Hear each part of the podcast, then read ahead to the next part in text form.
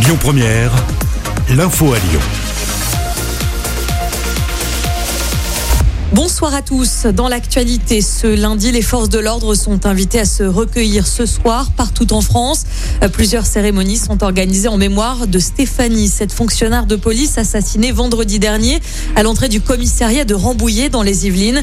L'enquête avance. Cinq personnes ont été placées en garde à vue dans cette affaire. Deux ont été depuis relâchées.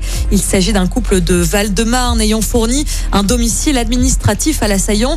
Le procureur antiterroriste a évoqué hier une radicalisation peu contestable de l'auteur de cette attaque au couteau, mais aussi la présence de troubles de la personnalité.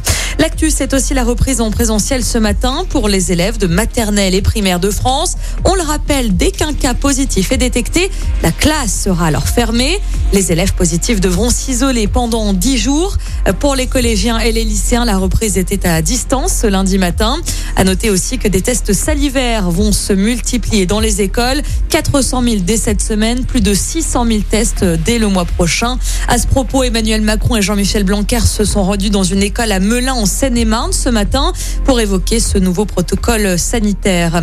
L'actu, c'est aussi cette enquête ouverte pour meurtre en bande organisée à Vaux-en-Velin. Un homme a été tué par balle vendredi soir dans un immeuble désaffecté.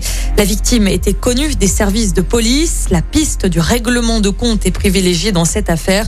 Un homme a été placé en garde à vue ce week-end. Et puis vous l'avez peut-être remarqué ce matin dans le ciel lyonnais, des retombées de poussière saharienne ont été observées au sud de la France et notamment sur notre région Auvergne-Rhône-Alpes. Le phénomène devrait durer jusqu'à demain. Écoutez votre radio Lyon Première en direct sur l'application Lyon Première, lyonpremière.fr et bien sûr à Lyon sur 90.2 FM et en DAB+. Lyon Première